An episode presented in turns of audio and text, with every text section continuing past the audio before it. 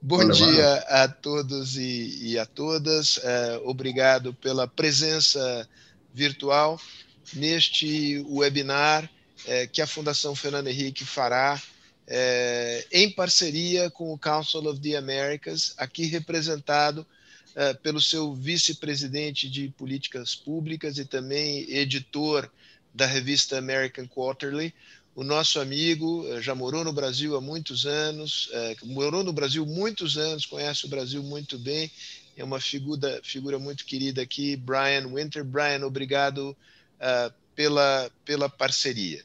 É, os convidados de hoje praticamente dispensam a, a, apresentações. O presidente Fernando Henrique é mais do que conhecido de todos os brasileiros e também fora do Brasil, Luiz Alberto Moreno foi presidente do Banco Interamericano de Desenvolvimento em Washington por um larguíssimo período, de, a partir de 2005 até meses, uh, meses atrás, e antes disso ocupou a posição de embaixador da Colômbia em Washington, uh, num período chave das relações entre Estados Unidos uh, e, e Colômbia. E é, na sua primeiríssima encarnação em cargos de destaque no setor público, foi ministro do presidente César é, Gaviria. É, o tema é, é, um tema que nos preocupa a todos. a América Latina é, entre as regiões do mundo, a região mais golpeada do ponto de vista sanitário e socioeconômico, já não vinha bem no período anterior, é um período de estancamento do crescimento e da mobilidade social, me refiro ao período 2014 e 2019, é, estancamento este que surgiu depois de um período dos, do boom das commodities, em que houve crescimento, redução da pobreza e mobilidade social, surgimento de novos setores médios, não à toa, gerou-se no momento seguinte de estancamento grande frustração social e protestos, protestos que chegaram às ruas, chegaram às ruas da Colômbia, chegaram às ruas do Chile, eh, no período pré-pandemia. A pergunta que se coloca hoje é, eh, são os desafios que a região enfrentará nesse doloroso, complicado processo, prolongado processo de saída eh, da pandemia. Eu acho que não é exagero se perguntar se nós estaremos diante de uma nova década perdida, como foi a década de 80 do século passado, a década da, da crise da dívida externa da América Latina. E, e, a depender da resposta a esta pergunta, eh, quais são os riscos à governabilidade eh, democrática da região? Antes de passar a palavra a, a Luiz Alberto Moreno, que fará a intervenção inicial, eu vou pedir é, é, para que seja é, mostrada a tela com as logomarcas é, dos patrocinadores da Fundação Fernando Henrique Cardoso, do Programa Anual de Seminários da Fundação, e eu queria, gostaria de agradecer a todas e cada uma das empresas é, que nos têm brindado, para usar um espanholismo, com é, o seu apoio. eu agora passo a, ao espanhol. Eh, Moreno, muchísimas gracias por la amabilidad de estar con nosotros eh, esta mañana para discutir un tema que a nuestro juicio es un tema, es un tema clave y que nos toca a todos como, como latinoamericanos. Entonces te, quería, te quisiera que darte la, la palabra por, por 10-15 minutos para tu intervención eh, inicial. Muchas gracias. Bueno, bom dia, Sérgio, a todo mundo, muito obrigado. Eh, es un placer eh, estar eh, hoy con ustedes y especialmente con el presidente Fernando Enrique Cardoso, quien para mí es uno de los grandes estadistas que ha tenido Latinoamérica, una persona que he tenido la oportunidad de conocer, pero sobre todo de admirar por su conocimiento, por su sabiduría, de tal manera que para mí es un honor estar aquí hoy con ustedes y por supuesto saludar a mi buen amigo eh, Brian Winter. Como decía Sergio, voy a hacer eh, algunos minutos un poco dando un contexto y siempre queriendo oír y, los pensamientos y las ideas que tiene el presidente Cardoso. Yo, yo, empezaría por decir qué nos ha pasado en el último año. Y en el último año yo creo que lo que encontramos es una enorme paradoja. Y es que no hay duda de que la pandemia eh, ha tenido unos efectos de, destructivos muy grandes y, de, una situación en la cual se arrasaron cantidades de industrias como es el caso de el turismo o la recreación o las pequeñas y medianas empresas o la gastronomía, pero también ha sido un momento de enorme eh, aceleración de la innovación y de la transformación digital. Y con la crisis se desnudaron una cantidad de debilidades que tenían, por ejemplo, nuestros sistemas de salud y de educación. Y vemos hoy claramente, sobre todo para, para todos aquellos que nos oyen que tienen hijos, la enorme dificultad que están teniendo los jóvenes y prácticamente habiendo perdido un año escolar, ya llevamos prácticamente un año desde que arrancó la pandemia. En América Latina esto ha llevado prácticamente cerca de 40 millones de empleos que se han perdido. Eh, en todos los países se dio, tan pronto empezaron todos los procesos de confinamiento, eh, se aceleró el desempleo y con el paso del año empezaron eh, a, digamos, a, volver otra vez a algún grado de normalidad y las tasas de desempleo fueron bajando. Pero no hay duda de que esta es una, una crisis que de manera desproporcionada ha afectado especialmente a las mujeres. En el caso latinoamericano, donde cerca del 50% eh, de la fuerza laboral es informal, a los trabajadores informales eh, y a, a, todos esos servicios y, y empleos que suponen mucho contacto humano. Ahora bien, hablando un poco de, lo que también está gatillando, digamos, la pandemia, es este salto sin precedentes en la digitalización de la región. Y en esto, para todos quienes están en Brasil, Brasil es un caso eh, bien, bien interesante, sobre todo el tema de la revolución digital, toda vez que eh, los brasileros se calcula que usan incluso más horas en redes sociales que en cualquier país del mundo. Pero, por ejemplo, en escasamente ocho meses el comercio electrónico eh, se aceleró y en por lo menos tres años hay quienes dicen que pueden haber sido incluso cuatro años de crecimiento. Eh, la, Mastercard, por ejemplo, considera que la penetración del comercio electrónico saltó en un país como Estados Unidos del 50 al 80%. en el caso latinoamericano es mucho menor, es decir, en un país como Brasil el comercio electrónico todavía está cerca de un 8%, lo que le, digamos, nos asoma una, toda una revolución digital por venir que va a cambiar un poco la dinámica de los empleos. Eh, y, si uno lo mira, digamos, eh, proporcionalmente en algunos países aumentó, por ejemplo, en el caso de Chile, el comercio electrónico se aceleró en un 57% y en países como Perú o en Argentina en un 44% y en Brasil más o menos eh, lo mismo.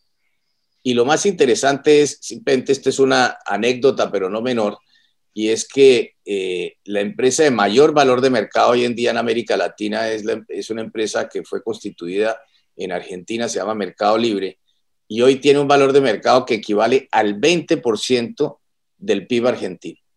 Me parece que nos, e, es, este, esta revolución digital es algo que nosotros vamos a empezar a ver sus consecuencias en los años por venir y es algo que yo creo que el país a donde más se va a ver esto es sin duda en el Brasil, toda vez que eh, si uno mira escasamente una ciudad como Sao Paulo tiene cerca de 3.000 startups, pero están en todas partes y creo que la revolución digital que se está dando en Brasil con empresas que empiezan a volverse eh, globales, con talentos de todas partes del mundo, esto es incipiente, pero es un fenómeno realmente interesante para, para observar.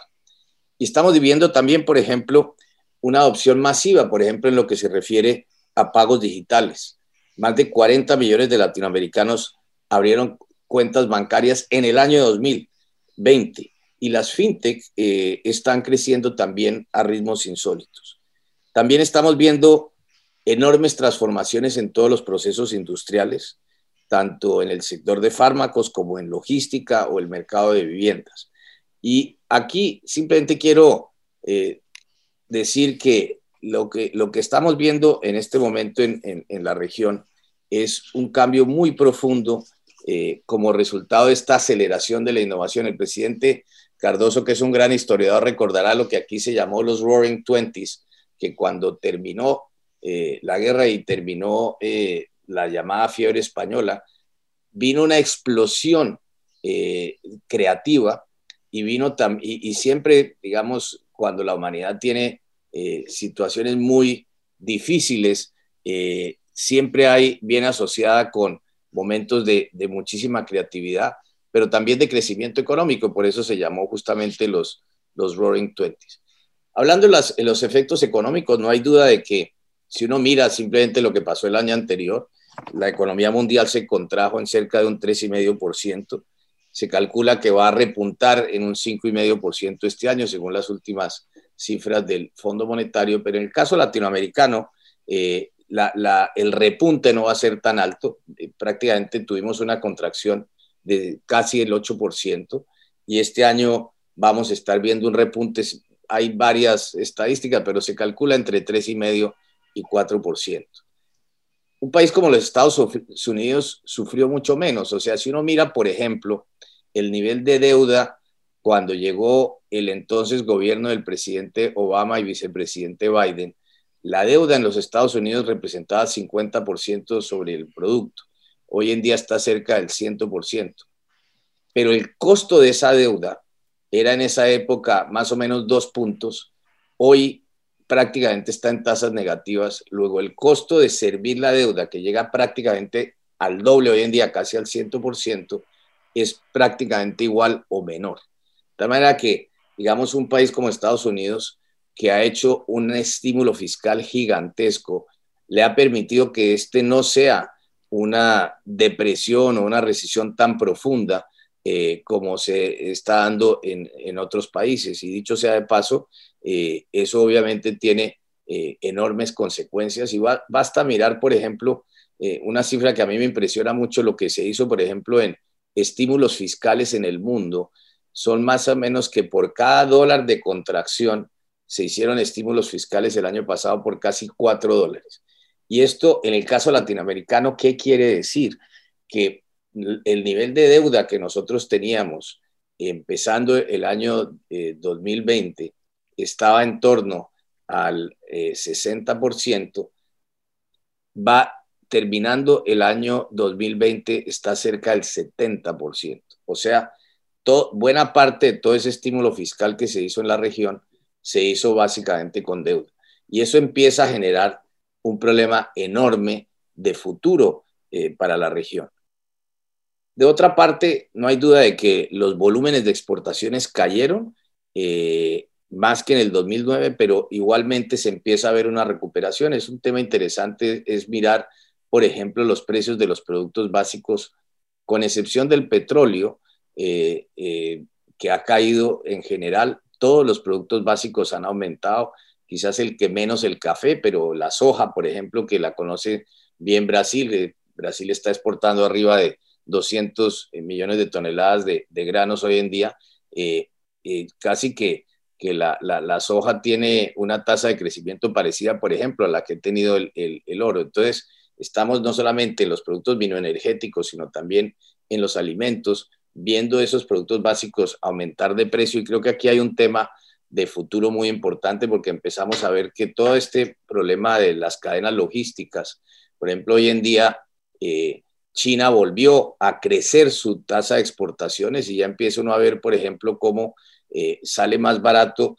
eh, eh, enviar contenedores de China y regresarlos vacíos que simplemente esperar el, ciclo completo de la carga.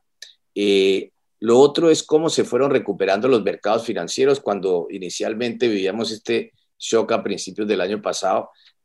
rápidamente hubo una, digamos, un flight to quality que llaman los economistas, básicamente el hecho de que mucha gente se fue a, cuidar mucho más eh, sus recursos y, en la, y esta situación obviamente eh, se ha reversado en la medida en que ha habido eh, enorme ampliación monetaria por parte de los grandes bancos centrales del mundo.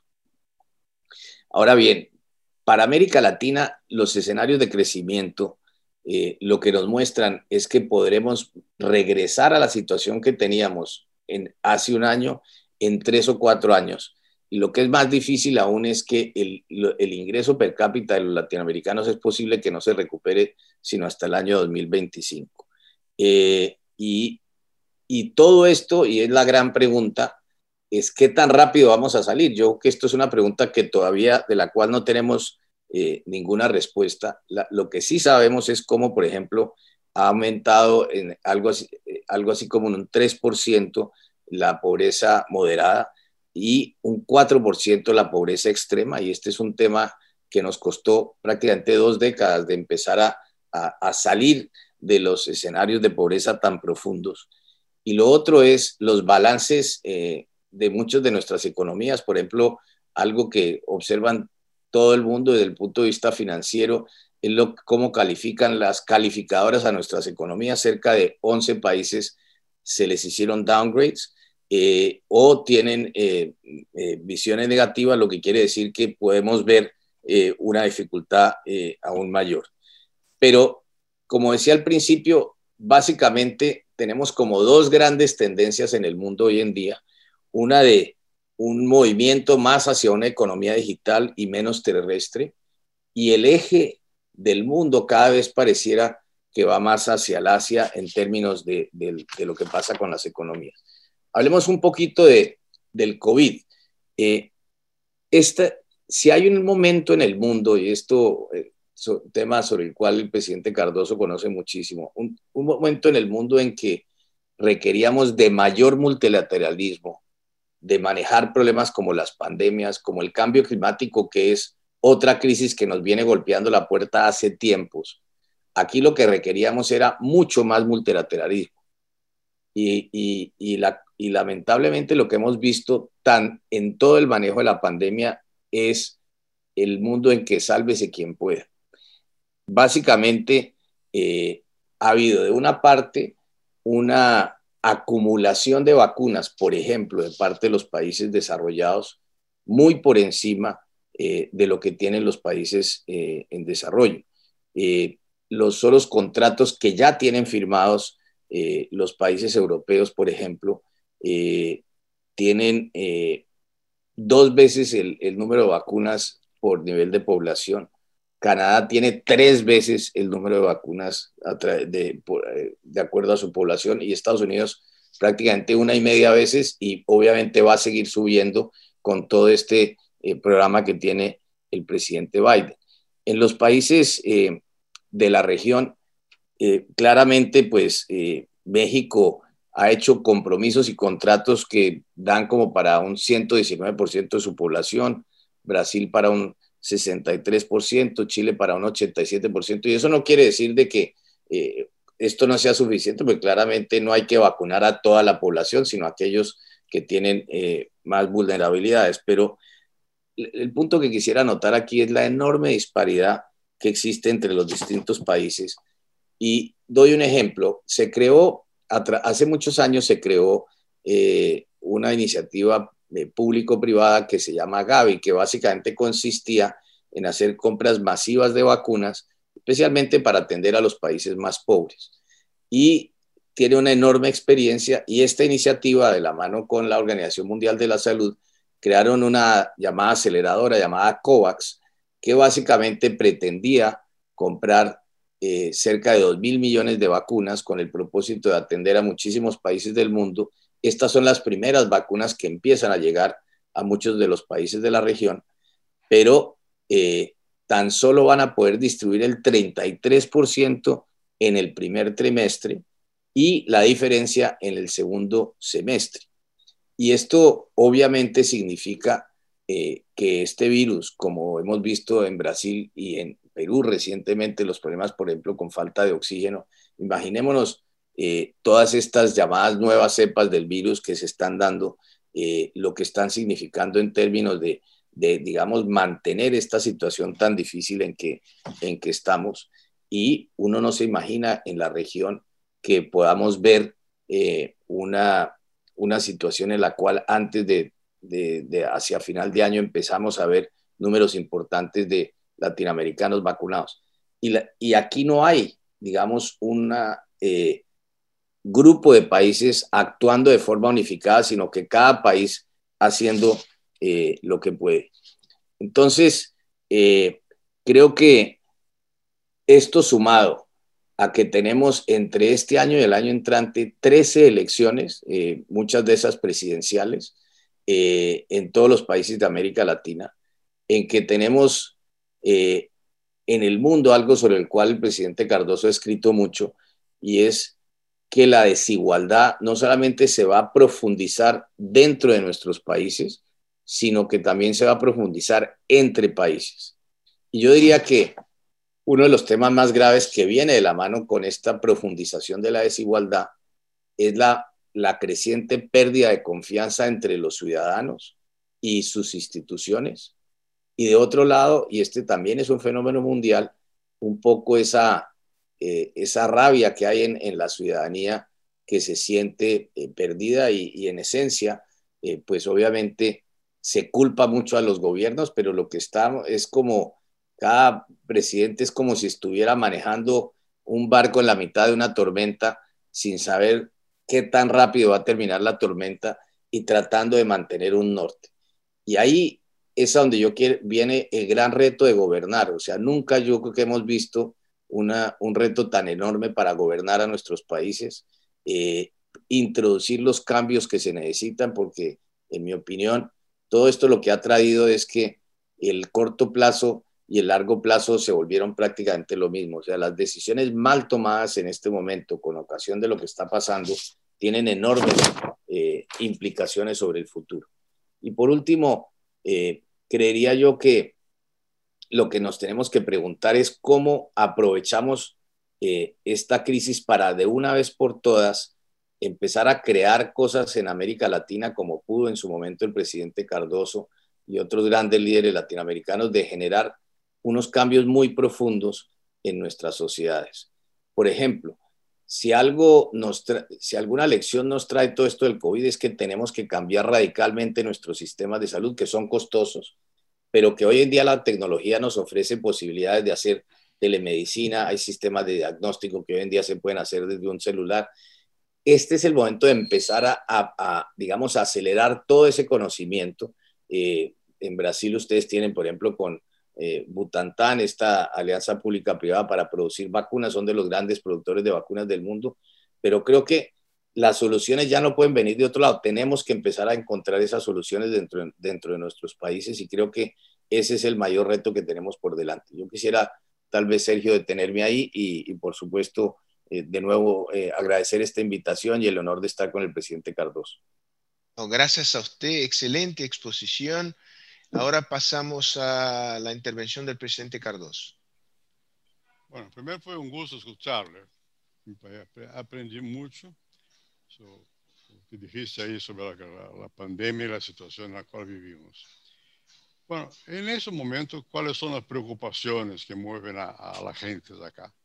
El primero es salvarse, mover la vida, escapulir de la, tragedia de, caer en una enfermedad. Eso depende hoy día de un solo instrumento, es la vacunación. No hay, no hay una medicina específica, hay que vacunar. Estamos atrasados en el Brasil y a la región misma estamos un poco atrasados. Hay diferencias, pero de todas maneras creo que mientras no haya un movimiento expresivo de personas ya vacunadas, estamos todos bajo la pesadilla de creer, bueno, eso puede ser la última vez que yo voy a vivir una, una pandemia porque me voy. Entonces, esa es una preocupación obsesiva. La otra, es que nos, en el caso nuestro acá coincidió que la pandemia vino en un momento en que la, la economía estaba más debilitada. Había ya una recesión anterior. No es que sea responsabilidad del gobierno tal o cual, ocurre. ¿no? Ni la pandemia es responsabilidad, ni la, las dificultades económicas eh, directamente son responsabilidad de una persona o de un... Eh, bueno, entonces, ¿mejoró? Ok. Entonces, eh, la, la, verdad es que eh, estamos viviendo una situación bien dramática. Ya estábamos con poco empleo y cuando se miran los datos sobre desempleo, son muy grandes acá. Muy grandes en la situación brasileña quiere decir que nosotros tenemos aquí millones de personas que están sin tener ocupación ¿no? y que van, probablemente van a tener, tendremos más. Y eso coincide con lo que Moreno mencionó, o sea, con el cambio en el proceso productivo. Hay gente que no tiene formación para engajarse en las formas de, trabajo que están por aparecer, por surgir. Entonces es una cosa que preocupa a mucha gente. En este momento, el sistema educacional está funcionando sin, sin tener las viejas, las vellas pandas. No hay, uh, hay falta de aire, porque la gente no, no va al colegio, está en la calle, no sé cuánto, y cuando va al colegio va a ver, ver darse cuenta de que las tecnologías van a cambiar. Entonces, no creo que sea tan fácil la recuperación de una B. También será en la U. La gente aquí habla de una B, es natural. Está en el gobierno, tiene que tener expectativa de optimismo. Pero es verdad, va a ser difícil porque los cambios que se están produciendo son, son muy grandes aquí en la, en, la, en la, tecnología productiva y la gente no está preparada para eso. Y las escuelas están más o menos, no digo cerradas, pero semi-cerradas. Entonces yo creo que además eso tiene eh, consecuencias políticas que pueden ser serias. En el caso nuestro, nuestro presidente no es una persona dotada de una visión constructiva sobre el país y el futuro, habla a veces muy palabras que no son adecuadas y la, la prensa utiliza esas palabras para criticarle, entonces disminuye la confianza en el futuro. Eso puede parecer que no tiene tanta importancia, pero sí tiene mucha importancia. En situación de tragedia como la que vivimos, es necesario eh, que haya un horizonte de esperanza. Y quien simboliza por la palabra, con la palabra, mejor esa, esa esperanza es el presidente. Claro está que también los curas, aquí en Brasil los, los de varias tendencias religiosas también tienen cierta capacidad, pero eh, eh, la palabra del presidente tiene un peso más grande que él se imagina. Yo tengo la sensación de que en el caso nuestro, el presidente no sabe la importancia que, que tienen sus palabras, no sabe medirlas. Entonces a veces dice cosas que son desajustadas con lo que está ocurriendo. Y eso me parece que agrava un cuadro difícil. Además, yo creo que, bueno, tendremos elecciones en un año más, la gente empieza a moverse en esa dirección, y creo yo que el sistema político partidario no se percató, no se dio cuenta del salto que se está produciendo en el conocimiento de las personas sobre lo que hace a la vida política y sobre, principalmente sobre su misma vida. Y hay una especie de desplazamiento. Unos van para un lado, otros para otro lado. Los políticos viven en un mundo de ellos, mientras que el pueblo vive un cotidiano duro. En este cotidiano duro, se de algo para, podría servir essa crise, não creio que haya servido nesse momento. Poderia servir para desnaturalizar a desigualdade. Em Brasil, a desigualdade é, se aceita como algo que, que é assim. E a, pandemia poderia ser um elemento, uma palanca para cambiar a atitude. Não vejo que exista esse sentimento predominantemente. Há preocupação, desde logo, mas estamos muito mais em um momento em que cada um por si e Deus por nadie. Então, não, não, não, não creio que se pueda produzir o milagro de uma desnaturalização da desigualdade. A desigualdade em Brasil é tanta que a gente aceita como normal, não é normal. E nessas condições, a grande ajuda que têm os menos qualificados, que menos renta têm, é do governo. O governo trata de dar agora que é um subsídio, que o governo apoiou, não viram de ele, no partido do governo, partido a bien de los propios diputados, a ideia de ser um subsídio à pobreza, pero isso vai afetar as contas públicas. Eu creio que em lo que hace as contas públicas brasileiras, eu não tenho, não, não sou muito otimista. Vocês han mencionado, Moreno, o nível de endeudamento.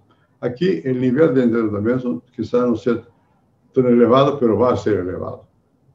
Tudo vai, vai custar deuda pública, não? E, ayer, e, e, mais tempo, mais tarde, mais temprano, as taxas de interesse vão subir e de todas maneiras os especuladores já se dão conta de e já começam empiezan a, moverse. E agora se vê uma especulação muito curiosa que é global. Os tipos tratam de hacer una movimentação de ações de empresas que nascem não sei quanto esses são os primórdios de um desordem eh, financiero eh, bem forte que pode que pode ocorrer ou seja é difícil manter um, algum grado de otimismo nesta situação. O otimismo de, derivaria, em primeiro lugar, de uma vacuna eficaz. Eu creio que essa questão de tempo la tendremos. O governo las tiene, todavía não. Mas aqui em Brasil há uma tradição do SUS, Sistema Único de Saúde, que tem já muita experiência em vacunação, creio que se pode resgatar com certa brevidade. No qual, aunque não se logre vacinar, vacunar a todas as gentes, uma boa maioria poderá vacunar-se e isso tenderá a diminuir a pressão do coronavírus. Sin embargo, os outros problemas são mais, mais de fundo, mais estruturais, estão agravados. O, o principal é como dar emprego a essa gente que está sem emprego. Como retomar o crescimento. O que, o que ocorre nesse momento é que o Brasil tem, por suerte, uma, uma, uma agricultura de peso e essa agricultura está voltada hacia a Ásia, principalmente a China. É, então, isso tem, há uma espécie de esperança de que a exportação eh, agrícola brasileira e é um de vacuno que melhore a, a, a situação. O governo parece que não tem consciência do assunto, o presidente a cada rato fala de uma maneira pouco elegante com referência aos chinos, o qual agrava a situação. Parece ser que agora os chinos fizeram um pouco de juego com a questão da matéria-prima para a vacuna. Eh, enfim, os chinos são complicados, têm seu modo de ser, suas, suas tradições, e sua, sua vingança é lenta, mas sempre, sempre passa, sempre ocorre. Né? E, então, eu creio que essa falta de noção da importância desse novo mundo e de, de onde estão nossas possibilidades reais, creio que poderá agravar a situação política. O que é o que llamo de agravar a situação política? Não significa que, que isso vá em direção una disgregación hacia una revolución, no es eso. Pero puede haber otra vez la emergencia de algún grupo que hable bien, que hable al pueblo, que hable populista, para hablar una palabra más, corta y un poco vaga. ¿no? El mismo presidente tiene capacidad de hablar con la baja clase media. Todo lo que, lo que a los demás puede parecer una actitud violenta, abrupta, grosera, parece a, a esta gente como se fosse sinceridade. É um sincerista, sincerista. Abra com, com clareza o que lhe passa na cabeça. Bueno, é, e com isso, pues, tem uma, uma, certa capacidade. É, eu não, não pondria margem uma possibilidade de reeleição. Bueno, e não vejo, eh, todavia, no mundo político, quem entenda melhor que nessa situação há que opor-se a. O povo não vai ser escojas muito complicadas. Está é, branco e negro. É, uma sociedade de massas, como é cá, de comunicação, de não sei quando, depende muito de quem é, qual é o branco. E, e dar duro. Não? A gente todavia não chegamos a esse ponto. Então, temos aí uma question mark.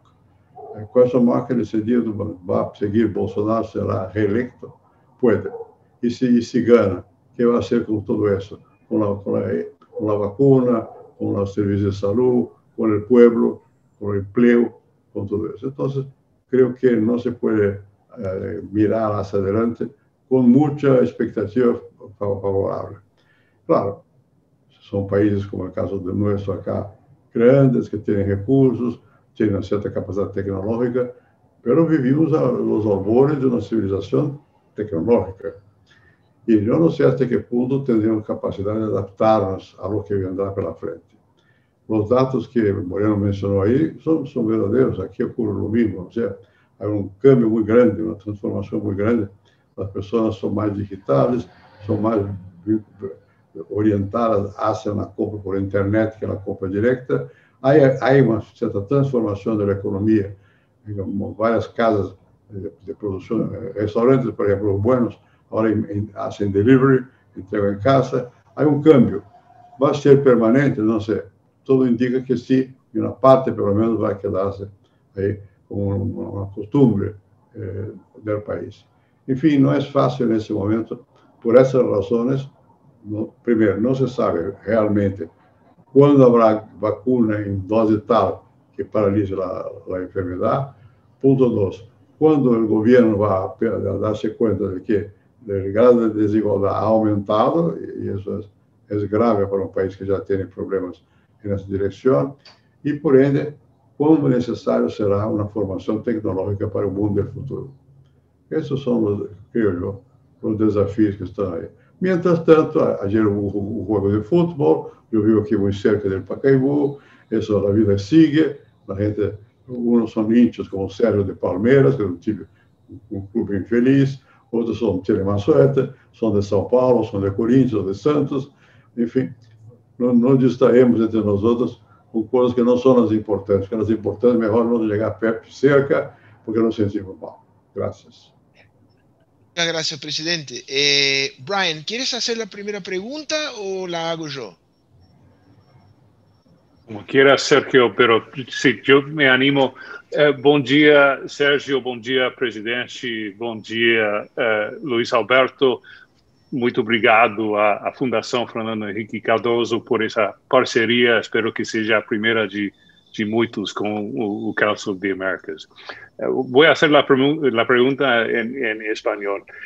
La pandemia, obviamente, ha sido tremendamente difícil para todos, inclusive aquí en Estados Unidos, donde también hemos sufrido con eh, los mismos desafíos eh, que estamos hablando aquí hoy, de la desigualdad creciente, eh, problemas de seguridad, problemas de una recuperación desigual y lenta en muchos casos. Pero algo que realmente llama la atención en, América Latina es la crisis que vemos en educación en este momento. Eh, con 97% de los estudiantes a nivel regional en América Latina que todavía estaban físicamente fuera de las escuelas eh, al final del año pasado, según un informe de UNICEF.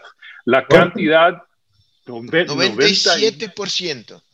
97%. Y obviamente el cierre de escuelas ha sido una crisis en, en todo el mundo pero el número de días perdidos en las clases eh, por los estudiantes en la región ha sido cuatro veces más que el promedio mundial. Eh, es una crisis que obviamente va a tener consecuencias en eh, la desigualdad, en las economías, en seguridad y en otras áreas en el futuro.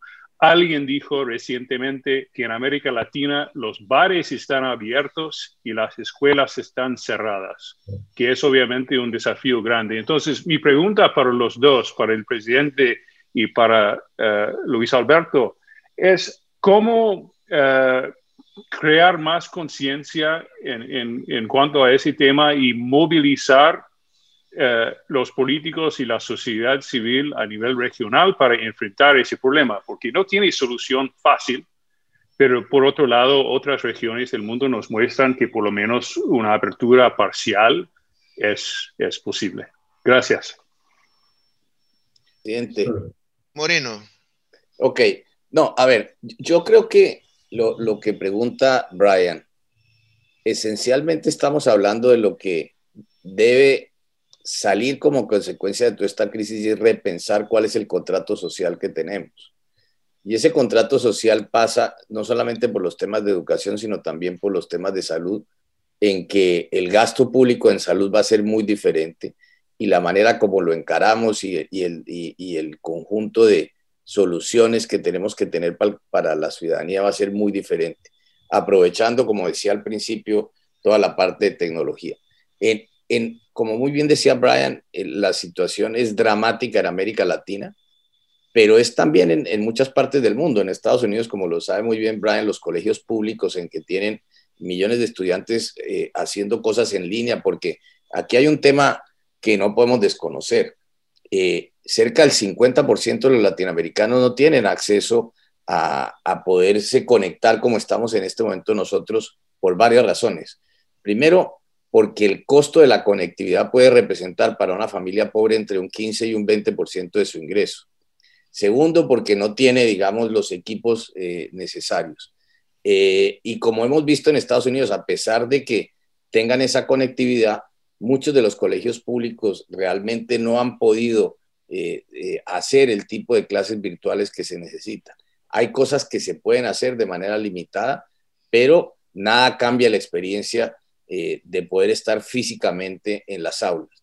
Y ese lamentablemente ha sido eh, en algunos, sobre todo en, muchos países de la región, cuando hicimos eh, todos estos confinamientos fue lo primero que, que cerramos y eso generó una, una situación muy difícil en que, como decía al principio, no solamente se perdió un año, es mucho más que el año.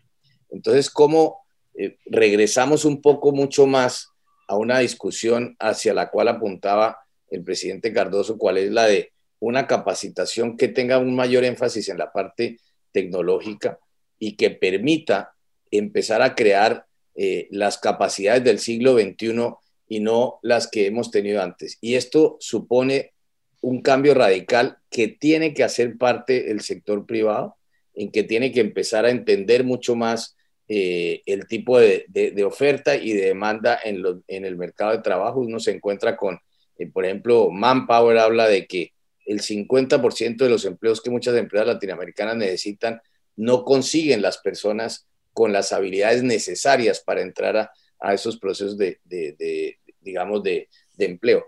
Entonces aquí creo que se necesitan cosas creativas, como por ejemplo hacer pasantías en empresas. Eh, eh, y estoy hablando para los estudiantes que están terminando. Los que están mucho más atrás es aún más difícil y tenemos que ser, eh, como decía, mucho más creativos en esto.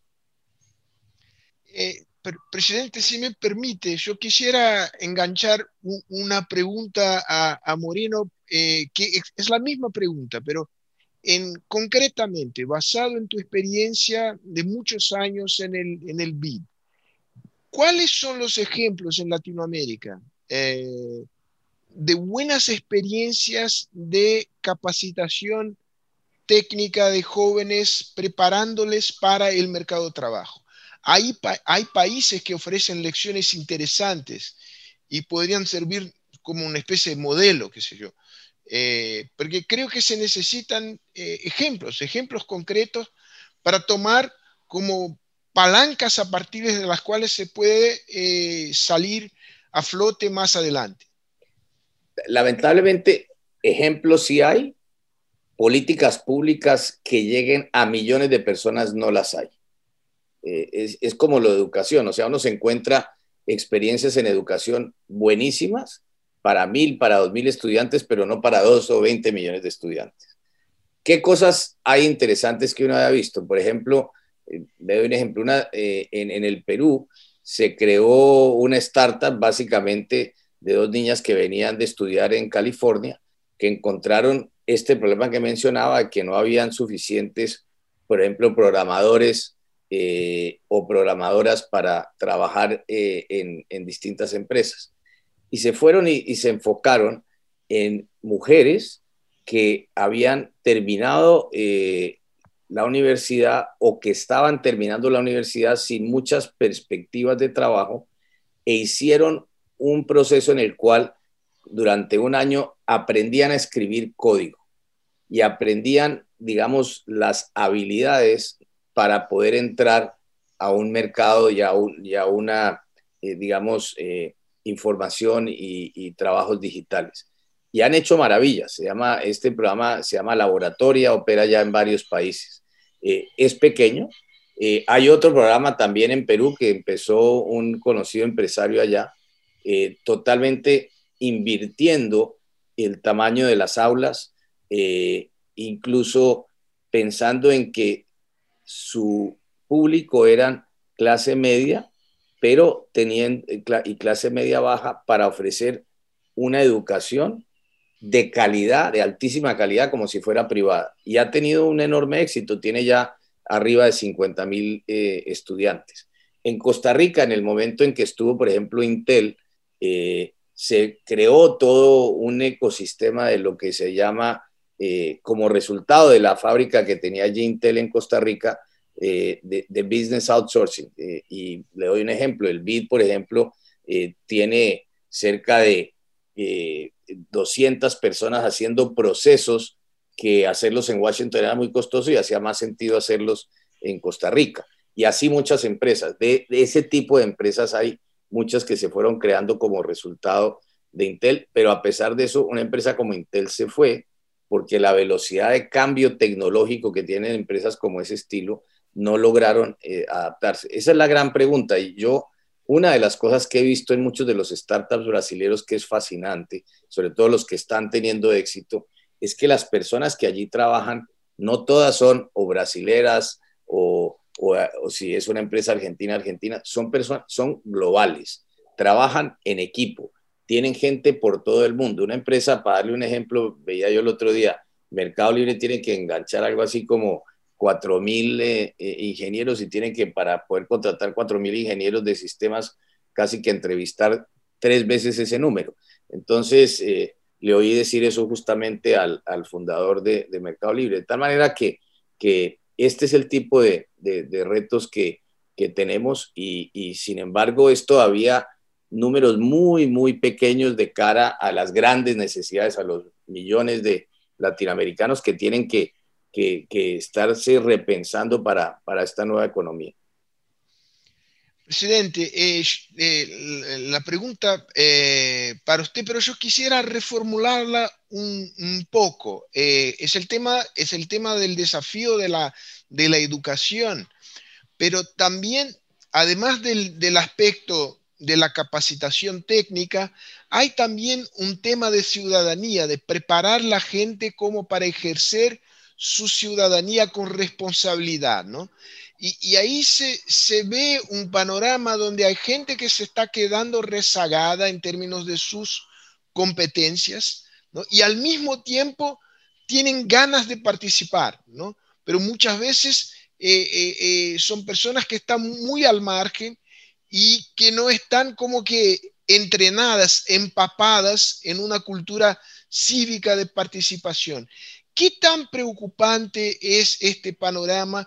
¿Qué riesgos de una especie de cortocircuito eh, social y político eh, existe en la región? Mira, yo tengo una visión que sale un poco ingenua, más bien optimista en esos asuntos. Y a partir de mi experiencia personal. Yo me acuerdo cuando yo vivía en París hace muchos años, 50 años, para hablar por teléfono era un problema gravísimo. Que hablar por teléfono en São Paulo y París, había que estar en el PTT, el puesto de, cables allá para esperar por una cola, no sé cuándo. Más tarde yo vivía en Chile y entonces mi, mi, suegro vivía en, el interior de São Paulo, Araraquara. Bueno, para hablar ahí era por radio amador. No había otro modo, radio amador. Isso para não falar de mis, mis abuelos. Mi, mi madre nació en Manaus. Entre Manaus e Rio, 15 dias em barco. Os caminhos são mais rápidos do que uno se imagina. Há transformações. Né? E nós vivíamos numa época que há explosões de, de transformação. Eu fui professor em Stanford, eh, creio que foi em Stanford, na ou Berkeley, não me acordo, onde havia um núcleo uh, de inteligência artificial. Aquele era um, era um foguete de ninho, é, e agora todo, todo, estamos aqui comunicando nós por intermédio da internet, que, que Zoom, quer dizer, então cambia, a coisa cambia e a gente se adapta. E eu creio que o que tu, a, a questão que Sérgio me ha planteado, se a gente tem, tem a disposição para civicamente dar sequência e participar, eu creio que sim. Eu creio que é um, anelo de que as coisas melhorem né? e rapidamente avançam, aprendem. Não? Mesmo caso, caso, caso nosso, caso mío, por, por lo menos, estamos falando por Zoom. Isso seria inimaginável. Eu hoje cumpri, cumpri 90 anos. Inimaginável. Agora se abre, todos os dias estou por Zoom, abro com toda parte do mundo, é Zoom, e, e, me parece natural, desde que se abre um idioma pelo menos comum. Bueno, é, é, a gente se, se adapta, a capacidade humana de adaptar-se em circunstâncias variáveis é muito grande. O assunto aqui de, de, la pandemia, de la situación que estamos uh, portándonos, es una situación que requiere novedad. Y esa novedad ya está surgiendo. La gente ya está se organizando, ya están participando. Los más jóvenes tienen menos dificultad en adaptarse que, que nosotros. ¿no? Yo no, no soy ingenuo. Yo sé que eso cuesta, va a ser difícil, pero se logra, se logra. Y tenemos alguna conciencia de, de la situación en que estamos. No vamos a salir al paso si no, si no tuviéramos la capacidad de utilizar tecnologías nuevas. Eso es fundamental. Va a ser así, queremos o no. Algunos van a estar rezagados, van a estar al margen, van a ser, van a ser pesimistas, van a apostar en el pasado, pero otros van a mirar hacia adelante y ya nacen en otra, eh, con, con, los desafíos otros, nuevos. ¿no? Entonces yo creo que a despecho de todo lo que ha sido dicho, yo estoy de acuerdo, pues sé que es así, ¿no? la verdad que tenemos, no, no hay por qué eh, hacer como los avestruces, meter la cabeza bajo la tierra. Al contrario, hay que creer que es posible y, y intentar avanzar, intentar mejorar. Yo creo que a la energía que existe en los países nuestros acá, de América del Sur, es muy fuerte en, en ese sentido, muy fuerte. Si uno va a vivir, convivir realmente con el pueblo, se, se da cuenta que la, la situación es precarísima para nosotros. Para ellos también, pero ellos no se dan cuenta, están, están peleando, están luchando, luchando, quieren mejorar. ¿no? Hay una, una creencia de que el futuro va a ser mejor. Nosotros somos intelectuales, tenemos dudas, podemos tener algunos uh, escepticismos sobre o que vai passar, não vai passar. Uh, o povo mais sencillo não tem escepticismo, tem necessidade de uma motivação. Claro que nesse processo há os que estão à margem, os que se perdem, os que desaparecem. Né? É trágico. E por isso se requer governo para ajudá-los. Mas o ímpeto mínimo vendrá, como, como vi há muito tempo que vem, pela sociedade civil, pelos inventos, de, la, de, la, de, las ganas que as pessoas têm de sobreviver, de comunicar-se, de descobrir formas de, a despecho de todo, de ir para adelante. Eu sou mais bem de orientação, personalmente, sou mais otimista que pessimista. Muy bien, Moreno. Eh, eh, Brian, please uh, jump in the, into the discussion eh, anytime you want. Eh, no, ahora se me ocurre lo siguiente, ¿no? ¿Qué hacer? ¿Qué, qué los gobiernos, lo, los organismos multilaterales, el sector privado, en conjunto pueden hacer como para, de alguna manera, relanzar una etapa de crecimiento e, inclusión en Latinoamérica, en Latinoamérica, teniendo en cuenta dos cosas, que hay, eh, la situación es muy difícil, es mucho más difícil de lo que fue eh, en el pasado y los mecanismos de coordinación regional son muy débiles hoy. Pero ¿cómo superar estas dificultades como para relanzar una etapa de crecimiento en la región? Bueno, yo, yo empezaría por algo que decía el presidente Cardoso, que tiene toda la razón. Nunca podemos subestimar la capacidad del ser humano de adaptarse y de superarse. Yo creo que esa es una constante muy, muy importante y es casi que una de las condiciones favorables que le ha permitido a América Latina sortear todo tipo de retos. Eh, frente, frente a tu pregunta, eh, Sergio, claramente para salir de esto. O sea, América Latina ha tomado decisiones en el pasado que le permitieron eh, salir adelante con éxito. Basta ver, por ejemplo, la cobertura que tenemos hoy en día en educación o la que tenemos en salud. Es muy distinta a la que fue hace 20 eh, años. Los avances eh, en, en, todo sentido, de, todo tipo de indicador social, son positivos. pero creo que aquí la lo que pueden hacer. Yo, creo que lo primero es que se va a requerir una respuesta mucho más multilateral. O sea, tenemos que encontrar una manera de regresar a un multilateralismo y creo que eso es mucho de lo que el presidente Biden está hablando. Yo que eh, ahí tiene que haber una respuesta importante para poder sortear este tipo de retos. Eh, los organismos multilaterales van a requerir de mucho más capital para poder atender las necesidades de los países. Como muy bien decía el presidente Cardoso, con todo este eh, aumento de deuda que se ha tenido que hacer, porque, digamos, lo peor que puede hacer un país es dejar de generar los estímulos fiscales que se requieren mientras que estemos durante la pandemia, eh, porque si eso, si se por alguna razón se retiran, la caída es mucho más profunda y esto no es como un switch que uno prende eh, y apaga. O sea, eh, los efectos en, ese sentido son eh, mucho mayores. indiscutiblemente el cómo acelerar obviamente todo lo que se puede hacer para acelerar y tener la vacuna, creo que es un tema, es el tema inmediato, pero hacia adelante yo creo que aquí vamos a requerir de una conversación público-privada mucho más profunda. Yo veo de manera optimista, por ejemplo, cómo ha venido cambiando la conversación del sector privado global.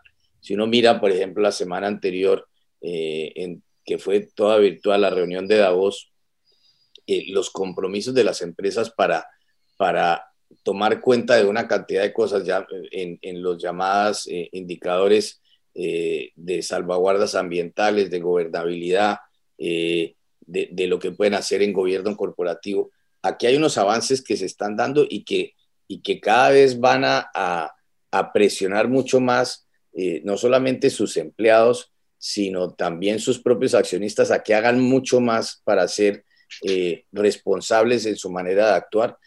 Y, eh, y eso ciertamente para las empresas globales que empiezan a adoptar todos estos indicadores y que eso se vuelve parte de los informes que, que producen los auditores, eso va a tener efecto sobre las inversiones que llegan a nuestros países y eso va seguramente a ser adoptado por una parte importante de la empresa privada latinoamericana y creo que ese actuar del sector privado y ese buscar alianzas público-privadas para resolver cierto tipo de problemas va a ser eh, más que necesario. Brian. Una pregunta para los dos. Eh, los dos hablaron eh, durante la primera parte de esta presentación sobre la, en fin, el buen liderazgo que vimos en crisis anteriores. La salida de la década perdida o después de la década perdida en los años 80 se produjo por buen liderazgo, por reformas y por una generación de la cual eh, el presidente Cardoso formó parte tal vez su representante más importante, con otros líderes como Lagos, eh, por ejemplo, y Zedillo en México, que aprendieron algunas lecciones a duras penas durante los años 80, eh, salieron frustrados de esa experiencia y tomaron la decisión de aprobar reformas importantes que eventualmente llevaron a sus países eh, adelante. Mi pregunta es si ustedes ven alguna evidencia de una generación parecida de políticos formándose en este momento con la vocación de no solo hacer lo correcto, sino también tal vez de sufrir el costo político de hacerlo, porque sabemos que frecuentemente esas reformas importantes no son populares y pueden costar o al líder o a su partido elecciones en el futuro. ¿Ustedes ven una generación con ese coraje formándose en este momento. Permítame añadir un aspecto. E, era también una generación que tenía una visión regional, ¿no? Y, ahora a uno parece que cada uno va por su lado.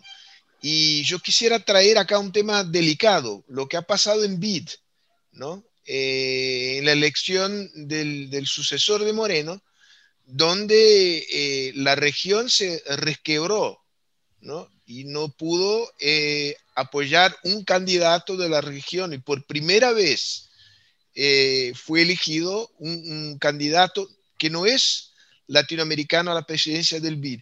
¿Esto es un complicador de la situación o es un tema menor? A ver, obviamente yo sobre ese tema por razones obvias, eh, sobre el tema concreto del BID, pues me parece que soy el último que debe opinar. El presidente Cardoso opinó bastante y con razón. Eh, yo, yo simplemente diría que sí es importante retomar esa visión del conjunto de la región. Yo creo que nosotros, eh, es como, como ese dicho africano que dice que, dice que si quieres llegar rápido, vete solo, si quieres llegar lejos, vete acompañado y, creo que la región necesariamente eh, tenemos unas oportunidades enormes. O sea, todo esta, vamos a vivir un entorno de, mucha tensión entre China y Estados Unidos. Eh, yo veía ahora aquí un, mensaje y me, y alegra y lo celebro que decía que Intel va a regresar este año a, Costa Rica. Desconozco los detalles de, de, esa decisión, la celebro, pero no, no creo que, o, creería mejor, que una de las razones puede ser todo este tema de reshoring y toda esta discusión de reshoring que se está dando, de que básicamente eh, va a haber una presión cada día mayor para eh, traer la producción más cerca de los países y aquí hay una oportunidad para Latinoamérica. Esas obviamente son decisiones que se dan a niveles de las empresas, por supuesto tienen que haber entornos que sean suficientemente eh, atractivos, pero creo que, que, este es un momento en que, la, en que tiene que haber mucho más latinoamericanismo tiene que haber una manera de, encontrar esas convergencias. Y frente a la pregunta de Brian, yo diría que eh, a nivel, hoy en día, y yo me encantaría oír lo que opina el presidente Cardoso, pero no es fácil, o sea, gobernar hoy en día es muy difícil, las redes sociales han hecho eh, que la gente se mantenga, llamémoslo, en tribus, la, tribu que habla de una cosa, la, que habla de otra, no se comunican entre sí. A nivel local hay experiencias muy interesantes en Latinoamérica.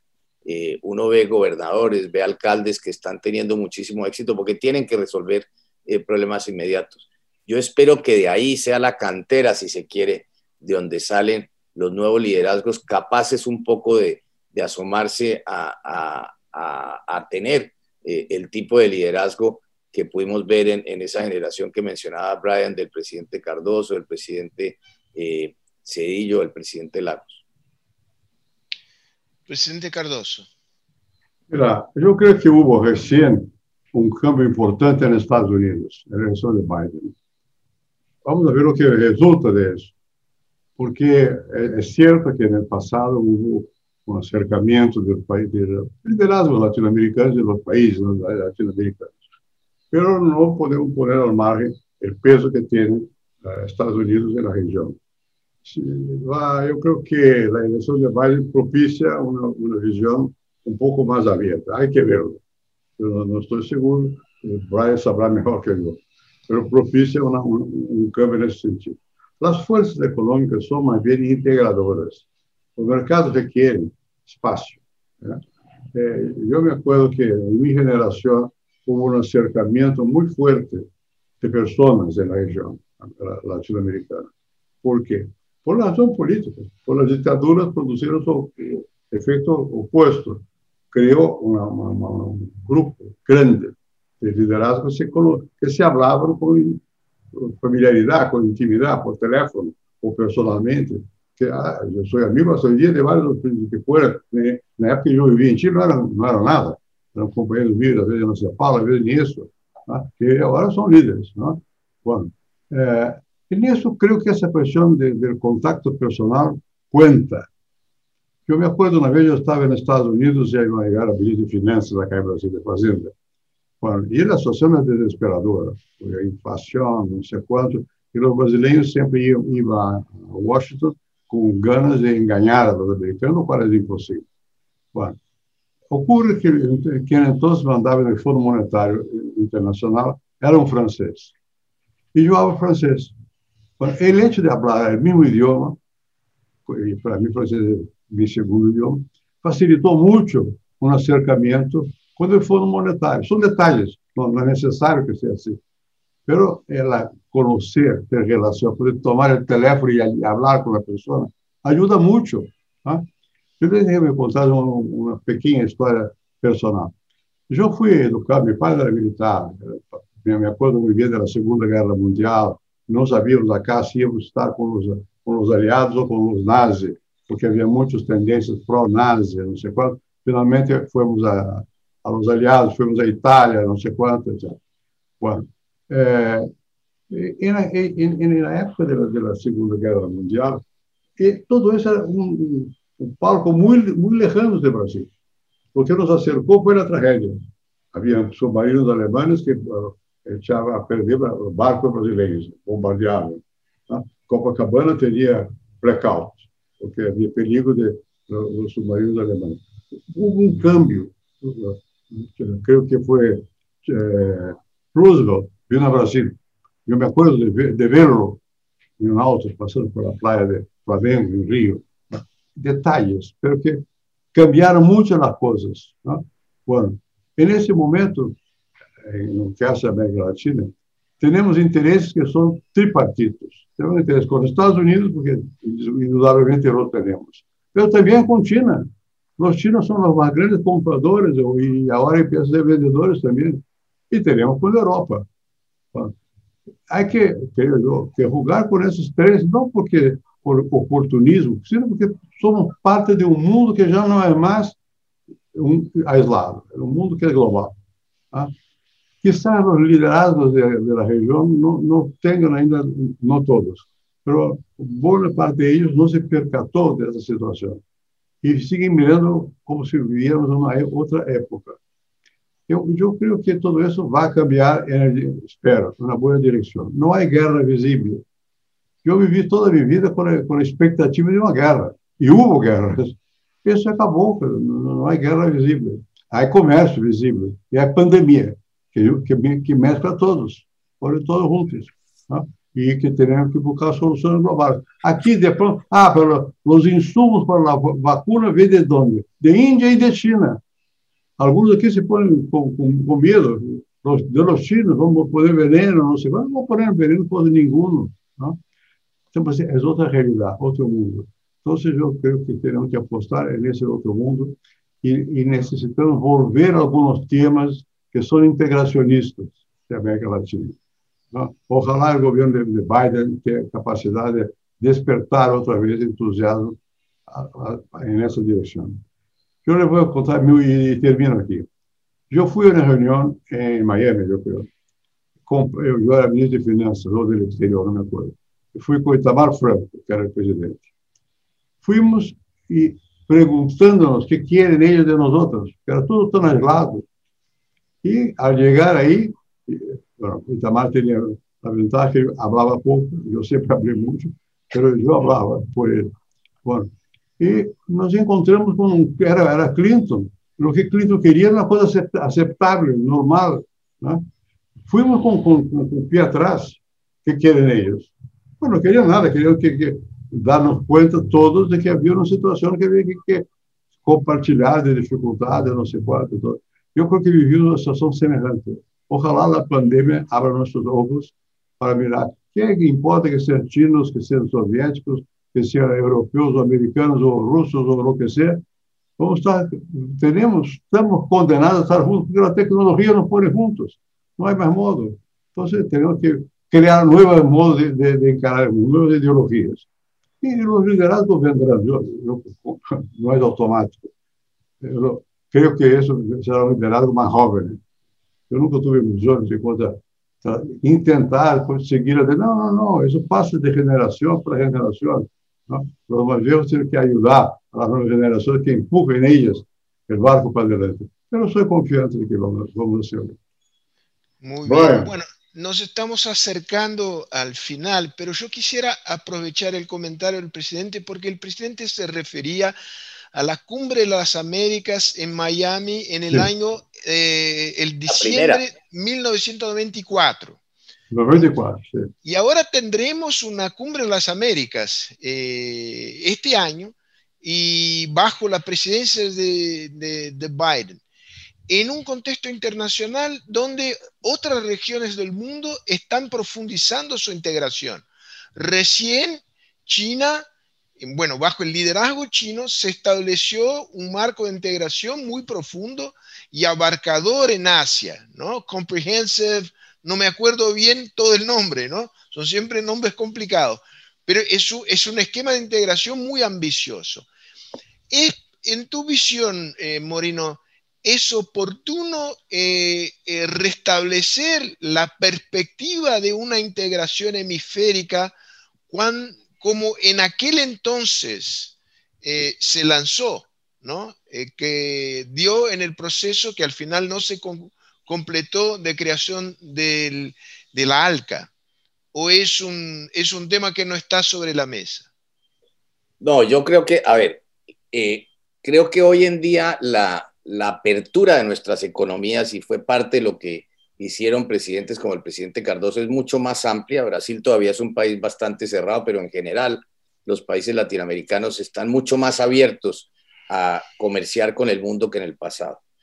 Y eh, indiscutiblemente creo que la Cumbre de las Américas ofrece una oportunidad, más que, eh, digamos, una discusión acerca de acuerdos comerciales, eh, profundizar una discusión acerca de cadenas globales que pueden estar mucho más integradas con los países de, de Norteamérica y el resto de América Latina. Yo creo que ahí hay una oportunidad gigantesca que tenemos que aprovechar y que esa oportunidad se va a dar fundamentalmente desde las empresas. Claramente hay una responsabilidad de los gobiernos de crear los entornos, de facilitar mucho más el comercio, de hacer ventanillas únicas digitales, en fin, todo ese llamado software del comercio es tanto más importante que, que digamos, eh, los aranceles tradicionales que han venido eh, bajando.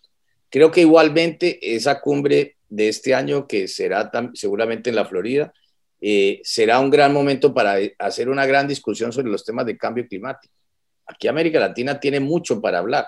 Nosotros tenemos eh, un poco menos del 10% de la masa global del mundo, tenemos el 40% de la biodiversidad.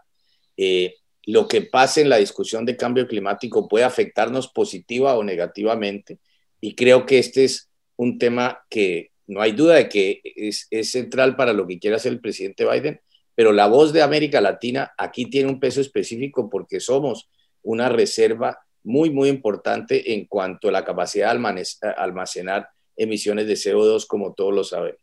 Y por último, yo creo que hay otro tema que él está muy enfocado y es la calidad de nuestras democracias, no solamente las nuestras, de nuestros países, sino las del mundo, las del mundo democrático.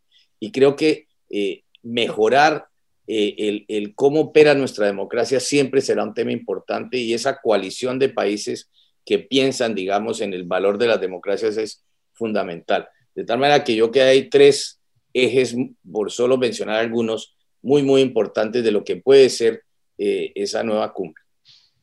Excelente. Yo quisiera eh, una pregunta aclaradora la oportunidad viene del hecho de que estamos en un proceso de reshoring, o sea, hubo el offshoring de cadenas de muy, que se fueron alejando y, ahora hay una tendencia de acercarse a los mercados y a las fuentes de suministros de materias primas. ¿Es esto que crea una oportunidad en la región y en el hemisferio en particular? A ver, son, dos cosas, Sergio. Si uno recuerda y se remonta, digamos, 25 años atrás, eh, la, economía, por ejemplo, mexicana estaba basada una parte importante de sus exportaciones en lo que se llamó la maquila, que estaba en la frontera con los Estados Unidos. Esa maquila fue desapareciendo gradualmente y se fue al Asia especialmente y a China principalmente. ¿Qué pasó en estos años? Que los salarios reales del Asia fueron aumentando mucho más rápido que los salarios reales nuestros. Entonces, hay una convergencia, digamos, cada vez mayor en los salarios. Ese es un punto importante. Y creo que hay otro punto que está en el trasfondo de esto, que es lo que está haciendo, digamos, toda esta discusión de, de nearshoring, que es la tensión comercial que existe entre Estados Unidos y China, que yo no creo que vaya a desaparecer. Y, y esa es una tensión que para América Latina es compleja, porque yo creo que, como muy bien dijo el presidente Cardoso, nosotros nos hemos beneficiado de los vientos favorables de lo que fue nuestro comercio con el Asia. Brasil es un gran ejemplo de eso, basta mirar la composición de su comercio exterior y eso es algo que no va a desaparecer. Entonces creo que es dentro de ese entorno que tenemos que, ir encontrando eh, posibilidades. Muy bien. Brian, ¿tú quieres decir algo más? Eh, creo que estamos un poco sobre la hora. Estoy feliz, gracias uh, ah. con, la, conversación, muy satisfecho. Gracias. Presidente Cardoso, ¿quieres añadir algo más? No, yo, yo, yo no tengo nada más. Eh, yo estoy aquí para aprender, no para añadir. Para aprender estamos todos, claro. Ojalá. Moreno, ¿algo más? Nada, yo agradecerle al presidente Cardoso, como siempre, eh, su tiempo, a la Fundación eh, eh, Fernando Enrique Cardoso, a ti, eh, Sergio, Abraham, por este tiempo que ha sido maravilloso y, muchas gracias por la oportunidad de participar. No, no, muchas gracias a ustedes y, lo interesante es que muchas veces hay razones para el pesimismo, pero acá creo que pudimos alumbrar aspectos que generan confianza y confianza en bases realistas, ¿no? Como el proceso de reshoring, cómo aprovechar la tensión entre Estados Unidos y, y, China, eh, las perspectivas de la digitalización en la región, el activo que tenemos en, en, términos medioambientales es un activo muy importante en términos globales, ¿no? Y, y como dijo el presidente Cardoso, eh, los liderazgos van a surgir. Y creo que parte de mantener la conversación es mantener un ambiente favorable a que surjan los liderazgos de la nueva generación que puedan cumplir la misión histórica que cumplieron eh, las generaciones anteriores de, de, latinoamericanos. Entonces, que en nombre de la Fundación, muchas gracias. Brian, muchas gracias al Council of the Americas. Um, I hope this is the, the first of many others. Not the last.